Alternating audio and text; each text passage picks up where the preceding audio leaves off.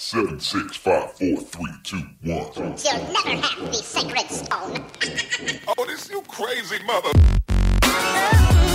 Hier ist der OMT Podcast mit brandneuem Stoff für eure Online-Marketing-Dröhnung zwischendurch. Heute mit dem OMT-Gründer Mario Jung.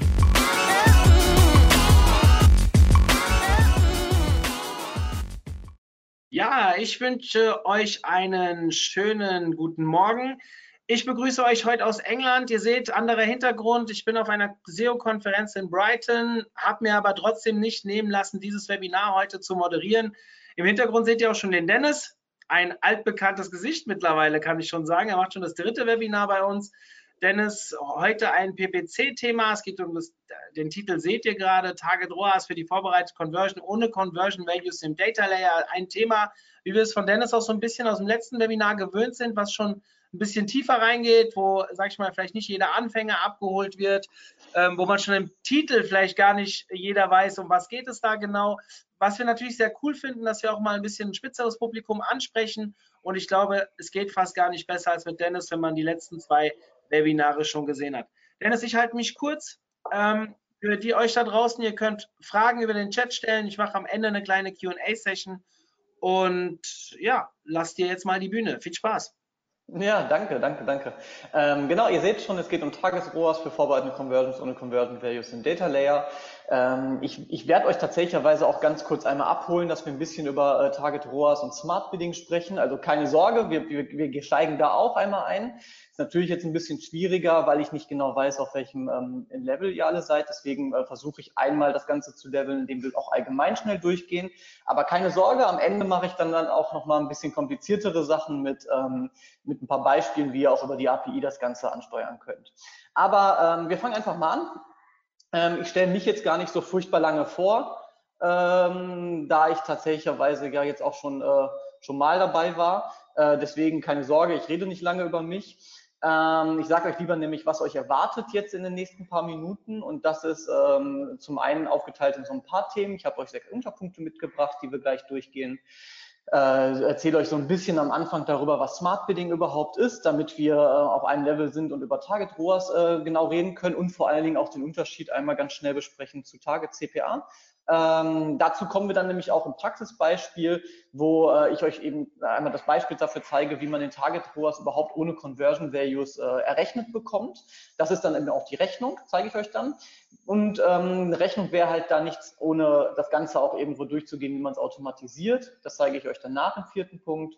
Und äh, dann sprechen wir abschließend nochmal über äh, Probleme, die Smart Bidding äh, überhaupt mit sich bringt. Vor allen Dingen eben, wenn ihr die Conversion Values nicht im Data Layer habt und wie man das Ganze lösen kann. Und da kommen wir zu dem, was ich gerade meinte, wo es Mordwans dann wird, nochmal äh, zum Ende hin, wo wir über die API-Examples sprechen.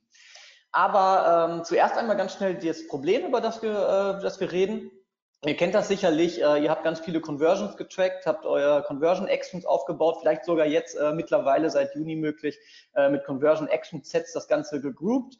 Das alles super nice, funktioniert gut. Jetzt habt ihr aber die Problematik, ihr möchtet nicht mehr nur äh, mit Smart Bidding eigentlich bieten auf ähm, Target CPA, sondern möchtet eure Kampagnen auch optimieren auf ähm, Target ROAS, vor allen Dingen, wenn ihr eben äh, zwischen Makro- und Micro-Conversions äh, wechselt, also abschließenden Conversions und vorbereitenden. Und ähm, ganz oft hat man das, und das hatte ich, wenn ihr auf so einer ersten Conversion seid, wie eben ähm, jetzt in diesem Beispiel, das ist so ein typischer Customer Funnel, den wir bei Homelike beispielsweise haben, äh, als eine Beispiel Customer Journey auf unserer Seite, ähm, und die Leute auf der Suche bei uns einsteigen, wo sich dann Wohnungen suchen, ähm, haben wir eben in unserem Data Layer äh, einige Sachen schon drinstehen. Aber was ihr jetzt seht äh, für das Suchevent ähm, als Ma äh, Micro-Conversion gibt es erstmal keinen Preis, was auch relativ klar ist, weil da tauchen ja mehrere Produkte auf. Und äh, dementsprechend habe ich auch nicht die Möglichkeit zu wissen, äh, an dieser Stelle, ähm, ja, was überhaupt der ROAS oder der GMV, also ein Bruttoumsatz hinter wäre, den, den ich daraus erwarten kann. Und das ist so ein bisschen die Problematik. Und das Problem wird halt auch in der Regel nicht besser, wenn ich nicht direkt auf den Abschließenden bin, unabhängig davon, ob ich es jetzt in so einem Data Layer dann schon drinstehen habe oder nicht. Ähm, wenn ich mir beispielsweise ein Apartment uns ansehe, habe ich einen Preis aber ich weiß ja wieder nicht, wie lange Leute anfragen, wie viele äh, Leute anfragen, dementsprechend wieder nicht den Bruttoumsatz. Und ähm, das ist so ein bisschen das Thema, was wir gleich angehen. Es gibt natürlich Möglichkeiten, und das ist dann auch die Traumlösung, dass äh, ein Tech-Team euch das in den äh, Data Layer reinpackt und prediktet, vor allen Dingen auch mit weiteren User-Signals, aber es ist halt schwierig. Und äh, meine Erfahrung zumindest ist, äh, das Tech-Team hat dafür gar keine Zeit und dementsprechend müsst ihr selber erstmal irgendwo handeln. Und äh, das zeige ich euch aber gleich. Und äh, der Unterschied dabei ist eben, wenn wir über ROAS äh, im Gegensatz zu Tage-CPA sprechen, dass wir hier über äh, ein Konzept jetzt im Marketing sprechen, wo es darum geht, dass wir den erzielten Umsatz eben auf zurechenbare Kosten äh, beziehen und dementsprechend versuchen, äh, nicht nur zu optimieren auf ähm, Kosten insgesamt, sondern auch versuchen zu optimieren auf Schwierig ist jetzt hier zu sagen auf Gewinn, weil es ist kein ROI, aber zumindest auf eben ähm, einen Wert, der so ein bisschen eher für uns planbar macht, wie viel Umsatz wir erwarten können, wenn wir zum Beispiel 100 Euro mehr ausgeben. Und ähm, auf ROAS zu bieten ist am Ende des Tages ein Teil vom Smart Bidding bei Google. Das sind die äh, automatisierten Geburtsstrategien. Und ähm, alles, was im Smart Bidding liegt, das zeige ich euch jetzt einmal mit erstmal einer ganz kurzen Übersicht, was Smart Bidding allgemein ist. Äh, Google sagt nämlich dazu, dass Smart Bidding Millionen von einzelnen Bits jede Sekunde setzt und das Ganze ähm, auch noch übergreifend über Kampagnen und automatisch. Ähm, Riesenvorteil ist, ich weiß nicht, ob ihr ein anderes Webinar oder einen anderen Vortrag von mir schon mal gesehen habt, wo es um Smart Bidding und ähm, Search at 360 ging. Ähm, Riesenvorteil davon ist, das Ganze passiert eben im Zeitpunkt der Auktion. Also nicht jetzt nur, wie es äh, Search at 360 macht, viermal pro Tag, sondern wirklich in dem Moment, wo die Auktion stattgefunden hat. Ähm, und das heißt, das ist nicht nur im Moment der Auktion sogar, sondern eben auch auf dem Query-Level, also auf der Search-Query. Wenn ihr also für möblierte Wohnungen bietet, ist es auch auf dem Level für möblierte Wohnungen äh, in Berlin ab April 2019. Und dazu kommt eben noch der dritte Punkt, was es unique macht, und das ist äh, der Punkt, dass ihr auch noch auf weitere User-Signale zurückgreift, die ihr selber gar nicht im Account hättet als Bit-Adjustments. Das zeige ich euch jetzt mal eben ganz schnell in der Übersicht.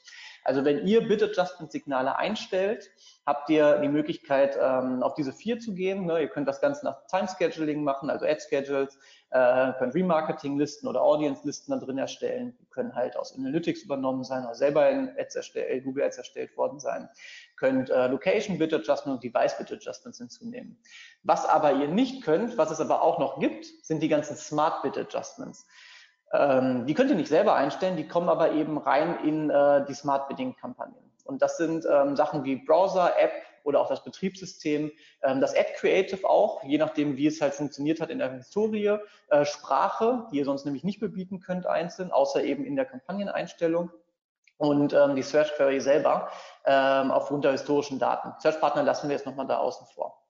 Und ähm, für die ganzen Smart Bidding Signale habt ihr ähm, eben die Kampagnen-Goals, die dahinter stehen. Ne? Also ihr könnt ja, wenn ihr eure Account-Struktur überlegt, euch erstmal überlegen, welche Kampagnen sollen auf welche Goals gehen. Das wird jetzt auch noch weitaus relevanter, seit es die Conversion Actions gibt, ne, wo ihr nicht nur aggregierte Conversions in Kampagnen hinzufügen könnt und äh, drauf Smart Bidding schalten könnt, sondern vor allen Dingen auch seit ihr die Conversion Actions und die Action Sets seit Juni erstellen könnt.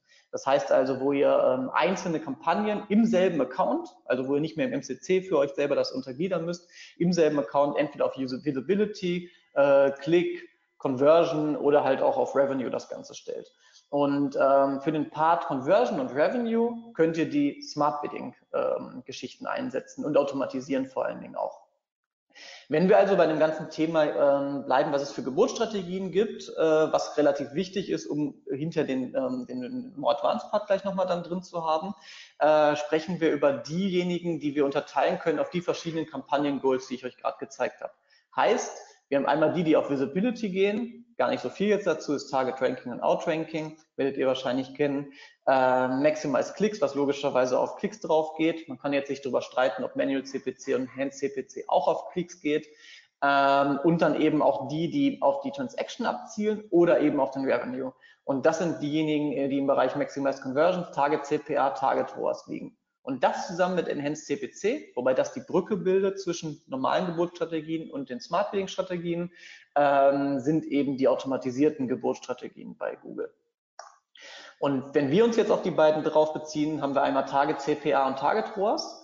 Und äh, die unterscheiden sich gar nicht so furchtbar voneinander. Ne? Also was ich euch ja gerade schon gesagt habe, wir haben einmal die ähm, Rich User Signals, die reinzählen. Ähm, daraus äh, aus Rich User Signals und der Search Query Level Performance, also die historischen Search Query Level Performance, zieht Google sich ähm, eine geschätzte Conversion Rate und die plus mein Target CPA bedingen mein Bit. Wenn ich ähm, jetzt so ein bisschen, das ist so ein bisschen der Nachteil von den Smart Bidding Strategien, darüber rede, was ich für Voraussetzungen habe, um die überhaupt einzusetzen, damit kommen wir nämlich gleich zu dem Thema, warum wir äh, eventuell was umrechnen sollten. Äh, ist die Sache bei Target CPA, dass ähm, Google selber angibt, dass wir mindestens 30 Conversions in den letzten 30 Tagen brauchen, bis wir überhaupt die Geburtsstrategie anfangen können zu benutzen, ohne dass sie halt nur fluktuiert. Und selbst dann haben wir noch eine sehr langsame Learning Period und eine medium ähm, zu hoher äh, ROS-Fluktuation. Und wirklich empfohlen ist so im Bereich 100 bis, und jetzt sagt natürlich Google, bei, ne, dass wir gar keine Fluktuation quasi mehr haben und keine Learning Period bei über 500, aber ab 100 ungefähr ist so die empfohlene Menge da drin. Und wenn wir das jetzt uns im Bereich Target ROAS anschauen, ähm, ändert sich eigentlich nur, dass dazu kommt, dass wir noch einen geschätzten äh, Conversion Value haben. Der basiert natürlich auf den Conversion Values, die ihr gepusht habt. Das bedeutet, wenn ihr bisher keine pusht, äh, und jetzt erst anfangt, welche zu pushen, aber vorher halt nur Target CPA benutzt hat oder viele Conversions auch vorher eingesammelt hat ohne Conversion Value, dann äh, kennt Google den nicht. Und dann funktioniert das auch erstmal nicht gut. Und wahrscheinlich werdet ihr dann auch erstmal sehen, dass ein Target ROAS ähm, nicht so gute Ergebnisse für euch erzielt, wie wenn ihr jetzt auf ein Target CPA wechseln würdet. Was aber da eben, der, wie gesagt, der Unterschied ist, ist es nur, dass der geschätzte Conversion Value noch hinzukommt und der mit dem Target ROAS, den ihr einstellt, dann natürlich euren Bit äh, im Moment der Auktionen bedingt. Und ähm, der an, an zweite große Unterschied dabei, und das ist tatsächlicherweise ein Unterschied, ist eben, ähm, wie viel Conversions ihr in den letzten 30 Tagen braucht.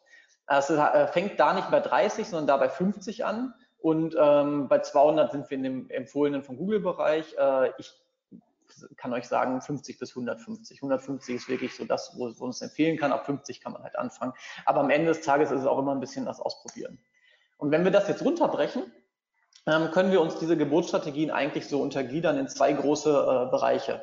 Das ist einmal, wie viel Kontrolle ihr hinterher noch habt über eure Kampagnen und wie viel Conversions ihr mindestens braucht, die wir empfohlen haben dafür, um sie einzusetzen.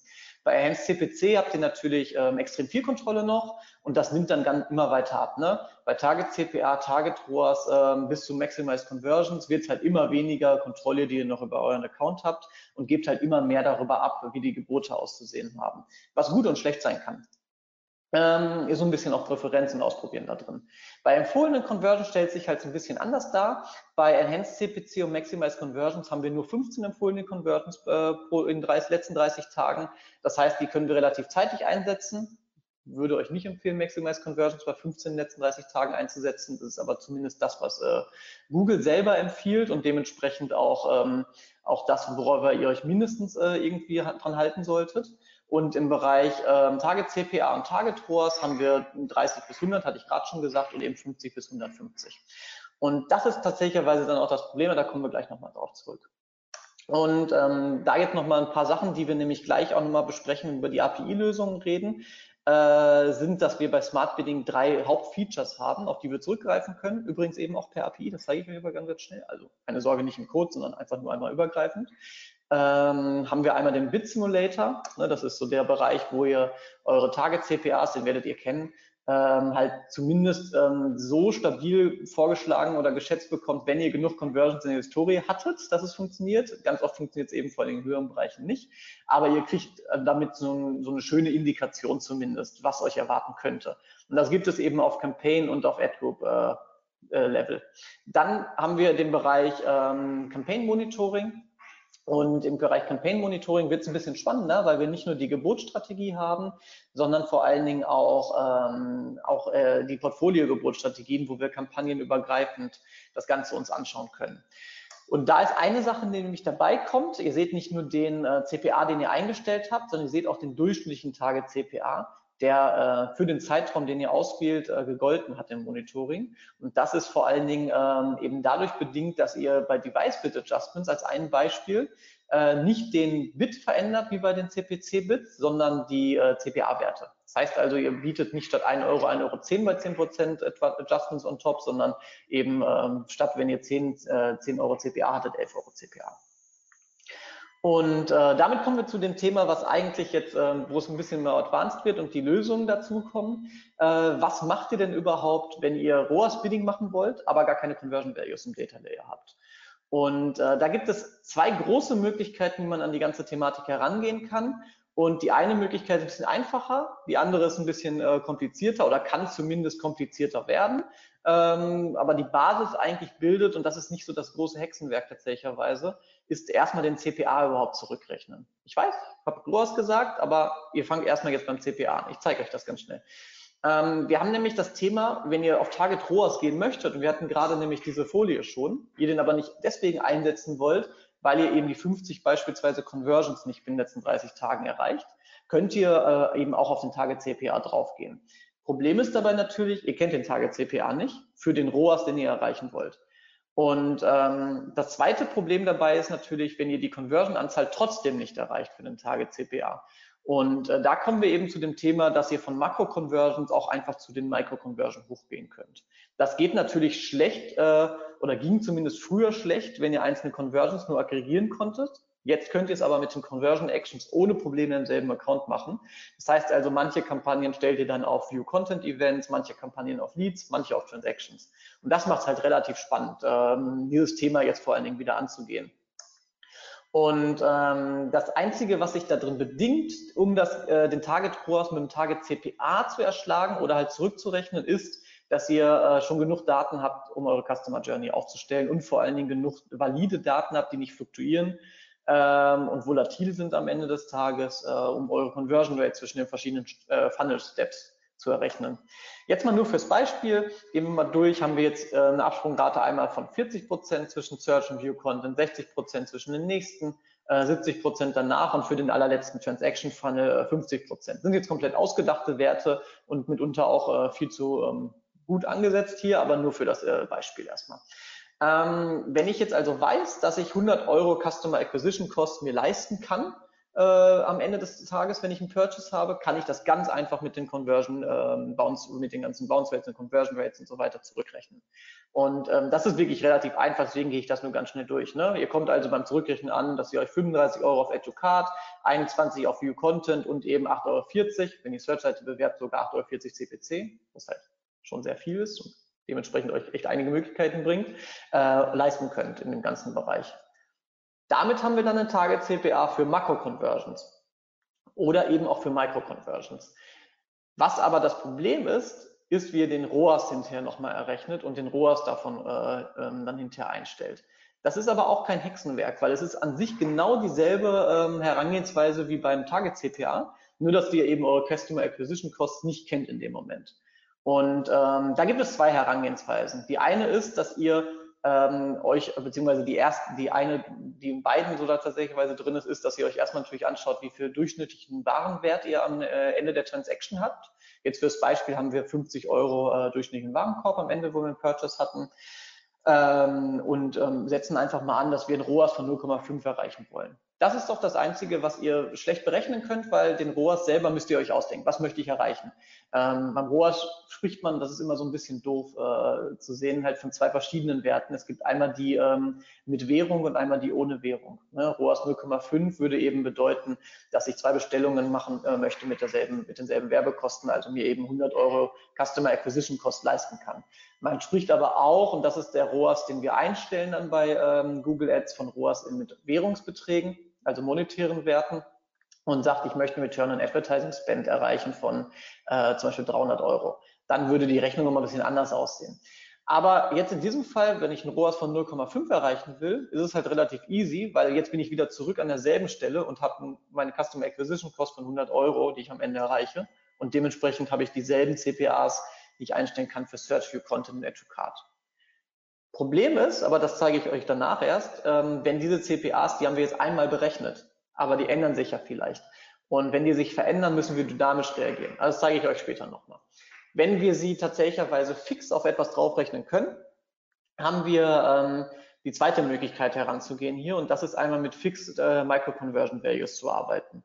Für das Beispiel habe ich jetzt nochmal äh, einen etwas kleineren Customer Funnel hinzugefügt, ne, für Lead auf Sales Call und auf Conversion. Und wir gehen einfach mal davon aus, dass unser Sales Call 10% äh, Conversion Rate hat. Wenn ich weiß, dass meine Conversion 6000 Euro mir einbringt, rechne ich es einfach zurück. Heißt, ich kann mir auf ein Lead 600 Euro leisten. Damit bin ich auch schon relativ gut aufgestellt, weil 600 Euro für ein Lead ist schon echt extrem viel. Ähm, und das bedingt dann eben beim Target ROAS, wie viel äh, ROAS ich erreichen möchte und dementsprechend wie viel CPA ich überhaupt ausgeben kann. Heißt, wenn ich weiß, dass ich ein ROAS, ich habe jetzt hier die 0,5 nicht genommen, einfach nur für die Tabelle, ROAS von 1, 2 oder 3 erreichen will, muss ich den Target CPA dementsprechend hinterher einstellen. Bei 1 also 600 Euro, beim 2er ROAS eben 300, ne, ihr merkt, einfach geteilt und beim 3er eben 200 Euro CPA. Und ähm, das tue ich relativ einfach an der Stelle, wo ich meine Conversion auch selber einstelle in Google Ads. Ähm, wenn ich, ich kann natürlich die Values von Analytics übernehmen oder eben gar keinen benutzen oder im aller, allerbesten Fall das Ganze aus dem Data Layer benutzen. Aber wenn ich das nicht habe, muss ich es halt irgendwie mich annähern. Und da kann ich einen fixen Value, zumindest wenn das statisch bei mir bleibt und nicht äh, zu viel fluktuiert oder ich zumindest eine Trendindikation haben möchte, ähm, dafür hinterlegen. Und das tue ich einfach unter Value und stelle den ein. Ab dem Moment, leider nicht rückwirkend möglich, ab dem Moment haben jetzt die zukünftigen Conversions diesen Value. Und dann kann ich auch damit arbeiten und auch ein Target ROAS tatsächlich schon direkt einstellen, muss keinen Target CPA einstellen. Was aber, ähm, und meiner Meinung nach ist es immer die schönere und einfache Möglichkeit, äh, den Target CPA selber einzustellen, statt eben den ROAS auf einem fixen Value zu basieren, weil den Target äh, CPA könnt ihr dynamisch anpassen, entweder händisch oder eben halt automatisiert. Und ähm, da gibt es einige Möglichkeiten, um das Ganze zu tun. Es ist zum einen, äh, das Ganze manuell zu machen. Das zeige ich euch natürlich nicht, weil das äh, ist total easy. Das tut ihr einfach nur im Interface oder im AdWords Editor. Ähm, dann habt ihr einmal äh, eben den Editor und eine Sheets-Verbindung, wo ihr das Ganze automatisch berechnet. Das zeige ich euch gleich ganz schnell. Dann habt ihr einmal eine Sheets-Verbindung, wo ihr es automatisiert hochladet und die API selber. Und wenn man das auf so einer kleinen Geraden halt sich äh, irgendwo überlegt, einmal sich anschaut, dann können wir das unterteilen in was halt zeitintensiv und was effizient ist. Und leider auch, was halt ein bestimmtes Nerd-Level beinhaltet und wo ihr nicht so viel Tech-Kenntnisse für braucht. Für die API braucht ihr natürlich mehr Tech-Kenntnisse, als wenn ihr es manuell alles einstellt. Ähm, aber das ist am Ende des Tages nicht so das Hexenwerk. Was ich euch aber jetzt erstmal zeige, ist, ähm, wie ihr es mit dem Ads-Editor und Google Sheets macht. Und äh, da haben wir äh, so, so, einen relativ einfachen Ablauf, an dem wir uns entlanghangeln können. In der Struktur her ist er einfach aber es sind verschiedene, viele kleine Einzelsteps da drin. Und das ist auch das, der Hauptgrund, warum ich das Ganze versuchen würde, zumindest zu automatisieren. Und äh, da haben wir eben einmal den Punkt, dass wir erstmal versuchen müssen, aus dem CRM oder unserer Warenwirtschaft, je nachdem, was für ein Business Model wir haben, ähm, und eben aus Google Ads uns Daten rauszuziehen. Ich würde es jetzt empfehlen, in Analytics zu ziehen. Man kann auch den Punkt überspringen und es direkt in eine Sheets exportieren. Ähm, ich finde immer, man sollte ein, eine Quelle sich überlegen, eine Hauptquelle, wo ich meine Daten zusammenführe. Und ähm, wenn ich kein Data Warehouse habe, ist es ganz nice, das in Analytics erstmal zu haben, weil ich es auch in anderen ähm, Berichten hinterher auswerten kann. Und äh, die zwei Sachen, die wir uns hier halt eben ziehen wollen, ist einmal ähm, Transaction Values, eben um die Revenues überhaupt zu haben und äh, logischerweise die Kostdaten, damit wir auch das Ganze uns zurückberechnen können. Und was wir dann noch machen, wir ziehen uns noch von CRM hinterher was in Google Sheets rein, weil wir die nicht so gut exportieren können wieder aus Analytics und äh, haben damit eben die Connection, um das Ganze dann über Analytics und über die CRM-Daten in der Sheets zu merchen. Das mit dem Add-on, das zeige ich euch auch gleich. Da gibt es zum Beispiel für Salesforce eine Möglichkeit ähm, mit einem von Google kommenden Add-on. Es gibt natürlich auch für verschiedene andere CRMs andere Möglichkeiten. Im Notfall per, Apps, äh, per, äh, per API und Skripten, Google Sheet Scripts. Ähm, von der Sheets mache ich mir also alle Umwandlungen relativ automatisiert äh, in eine Tabelle, die das Format hat, was ich im Experts Editor hinterher hinzufügen kann. Und das ist ja auch relativ einfach. Da habt ihr dann beispielsweise, ich weiß nicht, ob man es gut erkennen kann, unten das kleine äh, Beispiel der Tabelle, eben drei Spalten, die ihr eigentlich nur braucht, um äh, Kampagne zu Bit Strategy Type und den CPA-Bit zu importieren. Und das macht ihr eben so oft, wie ihr eure CPA-Bits auch anpassen wollt. Und von da ladet ihr es logischerweise in Ads-Account hoch.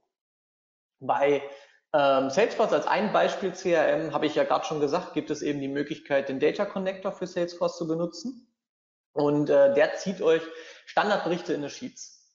Ein Problem bei diesen ganzen Integrationen und den ganzen Konnektoren ist, dass die Sachen äh, in der Regel nicht in dem Format rauskommen, das ihr haben wollt und das, mit dem ihr arbeiten könnt. Vor allen Dingen Datumsformate oder Währungsformate. Ne? Also bei Währung halt die typische Punkt- und Komma-Geschichte bei äh, Datumsformaten eben komplett wirklich, in welcher Reihenfolge das Datum steht. Und äh, da müsst ihr so ein bisschen mit ähm, Formeln arbeiten Und da wird euer bester Freund, zumindest ist bei mir irgendwann so passiert, die Array-Formel in Google Sheets, weil ihr dann nicht mit Formeln ziehen müsst. Und das zeige ich euch ganz fix, was die macht.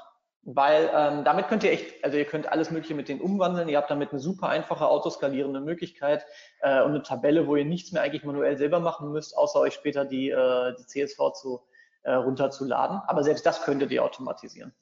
Und eine Array-Formel, ähm, die ist eigentlich relativ einfach. Ihr packt die in die erste Zeile, ab der etwas passieren soll. Jetzt hier in dem Beispiel würde ich nichts anderes machen, als ich gucke halt nach, ob in der äh, Spalte C, die man jetzt hier nicht sieht in den Spalten gerade, ähm, der Wert leer ist, dann ne, ungleich leer ist, dann packe ich eine 1 rein oder ob er leer ist. Und die Array-Formel, was die macht, ist, äh, diese Formel anwenden auf alle Zeilen, die in der C-Spalte auch gefüllt sind, äh, also nicht komplett leer sind, bis das nicht mehr passiert. Das heißt, alle Werte hier drunter sind jetzt keine Formel mehr, die ich hier kopiere wie in Excel, sondern sind alle halt automatisch eine Error-Formel. Und warum das sinnvoll ist, ist der Punkt, wenn ihr Daten importiert aus einem Connector, dann hat der Connector immer verschiedene Größen, was so Spaltenanzahlen angeht, was Zeilenanzahlen angeht. Hoffentlich nicht Spaltenanzahlen dauernd, aber meistens halt verschiedene Zeilenanzahlen. Und die Array-Formel, die interessiert das nicht. Die nimmt einfach alle Zeilen, wo was drinsteht und durchsucht die alle äh, in einem autoskalierenden ähm, Array. Ihr seht das auch mit dem C2 Doppelpunkt C. Es gibt kein End, äh, ich habe kein, kein Ende definiert für die C-Spalte. Das heißt, er nimmt einfach alle, bis er halt äh, nichts mehr darin machen kann. Und damit kann man dann eben, wenn die ganzen Sachen runtergezogen sind, automatisch damit, was ihr nicht mehr machen müsst, so ein paar Sachen umsetzen. Keine Sorge, ich langweile euch nicht zu lange jetzt mit denen mit den ganzen Formelgeschichten. Ähm, nur als ein, ein, zwei Beispiele, als Denkanstöße. Ähm, ihr könnt beispielsweise äh, über ein V-Lookup gehen. Ein V-Lookup würde ich eigentlich sonst nicht empfehlen, sondern Index-Match, aber die gehen halt nicht bei den ganzen, äh, bei den ganzen Array-Formeln. Aber ihr könnt über ein V-Lookup gehen und euch Stadt, Städt, äh, Städtenamen zum Beispiel rausziehen. Also ein Matching machen, ein Grouping oder ein Matching. Ähm, dann müsst ihr natürlich mitunter noch eine Matching-Tabelle irgendwo einfügen. Oder ähm, was ihr eben auch machen könnt, ist und das ist dann nochmal der Punkt, äh, wo es ein bisschen komplizierter wird. Und keine Sorge, da gehe ich jetzt nicht komplett durch. Ihr könnt eben die Daten damit umwandeln. Und um so ein Datum halt in so eine Reihenfolge zu bringen, klar, jetzt könnte man, wenn man es schon aufgespaltet hat, wie in dieser Beispieltabelle jetzt, das einfach auch zusammenfügen. Ähm, wenn man es aber eben einfach nicht zusammenfügen möchte, sondern halt extrahieren will aus dem, ähm, aus dem zum Beispiel ein Datum, wo eine Zeit noch mit drin steht danach, ähm, was in Datenbanken relativ häufig vorkommt, da muss ich mit Regex-Extract arbeiten. Und ähm, diese Regular Expressions kann ich eben in ähm, Array-Formeln aufrufen und automatisch auf die ganzen Spalten anwenden. Aber wie gesagt, da jetzt gar nicht so tief rein. Ähm, das ist aber eine schöne Möglichkeit, um das zumindest relativ einfach zu handeln, ohne ein Skript dafür schreiben zu müssen. Wenn ich jetzt ähm, nochmal zurückkomme eben zu dem, was wir gerade in der Übersicht hatten, haben wir ja jetzt eben eine, eine Verbindung geschaffen zwischen Google Ads Editor und einer Sheets und können es halt runterladen und hochladen und halt zumindest halt automatisch umformen, wo halt nicht der Praktikant mehr rangehen muss und Spaltennamen umtauscht, dann irgendwelche Formatierungsfehler beseitigt oder ähm, die typischen Üs und Ös und Sonderzeichen und so durchgeht. Ähm, das haben wir zumindest damit erstmal gelöst, aber äh, den Bereich von der Sheets jetzt halt hochzuladen, können wir über Scripts lösen. Und das ist dann der Bereich, wo dann entweder Scripts hinzukommen oder vor allen Dingen nochmal die Google Ads API. Da gehe ich jetzt aber nicht rein, weil dann hätten wir nur noch äh, irgendwelche Codewüsten gerade auf dem Bildschirm. Ähm, das ist äh, aber auch etwas, wo man sich jemanden über Fiverr, über Upwork oder Freelancer.com sonst hinzuziehen kann, der einem eben mal dieses Skript halt reinprogrammiert und dann äh, automatisiert und dann hat man es auch einfach drin. Ähm, und damit ergeben sich so ein paar Probleme, die eigentlich Smart Bidding in dieser äh, Konstellation mit sich bringt. Und das ist zum einen eine statistische Relevanz, ähm, die hohen Testbudgets, die wir brauchen, niedriges Suchvolumen und ähm, das lässt sich nicht so ganz einfach lösen, eben die vorbereitenden Suchen. Für die anderen zeige ich euch aber ein paar Lösungen ganz schnell. Ne? Für die statistische Relevanz habt ihr ähm, einmal die Möglichkeit, ich habe es ganz kurz schon angerissen, dass ihr in eurer Account-Hierarchie einfach hochgeht. Das heißt also, wenn ihr nicht genug Conversions auf Keyword-Level habt, geht ihr auf Ad-Group-Level oder danach auf Kampagnen-Level. Oder im allerschlimmsten Fall könnt ihr sogar noch weiter hochgehen auf Kampagnen-Cluster. Das zeige ich euch aber gleich auch nochmal. Ähm, oder ihr könnt auch halt das Lookback-Window erhöhen für die Conversions. Ne? Das heißt also, ihr geht einfach von 7 auf 28 auf 56 Tage. Und was ihr damit eben löst, ist, dass ihr ähm, eure Relevanz erhöht, dementsprechend Smart Bidding mehr Futter gebt in der Historie ähm, nicht mehr die hohen Testbudgets habt, weil ihr mehr zusammengeclustert habt, dementsprechend äh, Budgets zusammen gruppiert und euer Suchvolumen auch eben gruppiert ist aus verschiedenen Kampagnen. Ähm, es gibt eine zweite Lösung dann dazu noch und die wird aber ein bisschen komplizierter und das hatte ich jetzt gerade bei den Kampagnenarten schon. Ihr könnt äh, verschiedene ähnliche Entitäten zusammenclustern. Und da gibt es zwei Möglichkeiten, das Ganze zu tun. Einmal geht ihr ähm, beispielsweise auf Keyword, Ad Group oder Campaign Level und sucht euch dann alles raus, was zusammen ähm, zu einem Thema ungefähr gehört, was äh, zusammen vielleicht zu einem bestimmten Klickanzahl oder Saisonalitätsklicks oder sowas gehört. Oder geht auf ähm, den Bereich Cloud Machine Learning Engine und da wird es wieder ein bisschen komplexer. Das ist aber dann wieder eine Möglichkeit, wenn ihr an der RPI seid, äh, könnt ihr über die Cloud Machine Learning Engine euch ähnliche Entitäten, die ihr nicht selber identifiziert habt, sondern die Google aufgrund äh, statistischer Relevanz äh, identifiziert, äh, zusammenclustern lassen automatisch und dann hinterher auch nochmal hochladen. Aber ihr habt da auch gleich noch ein ganz kurzes Beispiel zu. Was man nämlich damit jetzt anfangen kann, sind so ein paar Sachen. Und das ist jetzt der Ausblick und so ein bisschen die Lösung, Ansätze und Denkanstöße, an die wir kommen. Wir haben ähm, wir haben damit eben die Möglichkeit, äh, verschiedenste Sachen zu erschlagen, nochmal, die ein bisschen tiefer gehen. Und äh, natürlich gibt es den Punkt, wo ich auch äh, vielleicht da bin, dass ich ein eigenes Data Warehouse mir einrichte und eine eigene Automatisierung halt jetzt hier angehe. Äh, da habe ich ähm, das Thema, wenn ich da bin, bin ich auch meistens so weit, dass ich genug im Data Layer drinstehen habe, um äh, den Target ROAS zu benutzen. Wenn ich aber hier bin, habe ich vielleicht ganz andere Ansprüche, auch schon meine Target CPAs ähm, oder vielleicht sogar Manual Bits, die ich selber einstelle aus meinem eigenen Tool ähm, irgendwo drin einzustellen. Was ich da empfehle ist, äh, wenn ihr ein Data Warehouse aufbaut, macht eine eigene Attribution. Ähm, denkt ihr euch aus oder benutzt auch eine datengetriebene, die für euren Use Case angepasst ist. Und eine Möglichkeit daran zu gehen an das Thema ist, ähm, ein bisschen was bei Google Analytics 360 zu klauen aus der datengetriebenen äh, Attribution, also aus der Premium Analytics Version und das Ganze nach dem Shapley-Wert in der kooperativen Spieltheorie aufzustellen. Ich erzähle jetzt nicht unendlich viel darüber, aber der Shapley-Wert selber ist äh, halt ähm, beispielsweise, wenn ihr ein paar Hütchenspieler habt, ist es eine, ähm, ein, ein Spiel dieser Hütchenspieler zusammen und der Shapley-Wert selber bestimmt, wie die Auszahlungsmengen ausgehen, da diese Hütchenspieler nicht gegeneinander, sondern miteinander spielen. Und dabei ist der Shapley-Wert ein Lösungsansatz in der kooperativen Spieltheorie, das Ganze ähm, anzugehen, welche Verteilungsfunktion es gibt und wie die Koalitionsfunktionen dahinter aussehen. Aber ist jetzt nicht unendlich wichtig dafür. Kann man auch dann in den Code hinterher integrieren. Und ähm, wenn ihr dann an dem Punkt seid, dass ihr ein Data Warehouse vorbereitet, äh, geht es in der Regel darum, alle Datenströme gleichzeitig und alle Datenpunkte gleichzeitig zu aggregieren und halt hochzuladen in das Data Warehouse. Und in der Regel seid ihr da an dem Punkt, dass ihr ähm, URL-Parameter, Kostendaten und CRM-Daten aggregieren wollt. Das heißt also bei den URL-Parametern äh, in der Regel relativ einfach angefangen, dass ihr euch die UTMs zieht. Ich empfehle immer eigene zu machen, aber ihr könnt mit den UTMs zumindest erstmal anfangen, weil ihr die äh, häufig schon eingebaut habt bei euch ähm, und dann vom Data Warehouse eben Skripte zu bauen, die über die Google Ads API oder auch die Facebook Ads API, wenn wir Facebook sind, ähm, halt geht und dann eure Kampagnen steuert oder auch eure Kampagnen optimiert, nicht nur für Target CPAs, sondern vielleicht sogar auch von Accountstrukturen. Was man dann damit noch machen kann, wenn einem das immer noch nicht genug ist, habe ich nochmal zwei weitere Beispiele jetzt äh, abschließend mitgebracht, über die API zu gehen. Und das ist ähm, zum einen, ich habe es ja gerade schon angesprochen, ähnliche Entitäten zusammen zu clustern. Das kann man aber verbinden. Und zwar kann man das verbinden, ähnliche Entitäten zusammen zu clustern und das Bitmanagement zu steuern. Ich habe euch vorhin ähm, den Target CPA Bit Simulator gezeigt. Und dieser Target CPA Bit Simulator bringt euch ja meistens selber, wenn ihr den benutzt, nicht unendlich viel aus den Indikationen. Es gibt aber eine Sache, die euch tatsächlicherweise was bringt. Und das ist äh, Google Cloud Machine Learning Engine und die API BitLandscapes miteinander zu verbinden. Die API BitLandscapes ist eine ähm, API-Function in Google Ads ähm, oder ist eine Function Library in Google Ads, die ihr benutzen könnt, um diese Geburtssimulationen euch selber abzurufen, in einem Array drin zu speichern und dann ähm, halt nochmal auf diese mit der Cloud Machine Learning Engine auf verschiedene Similar Entities drauf zu gehen und zu schauen, was dafür die äh, jeweils Predicted Conversion Rates und Predicted CPCs äh, und Predicted CPA Level wären, die ihr bräuchtet, um bestimmte Sachen zu erreichen.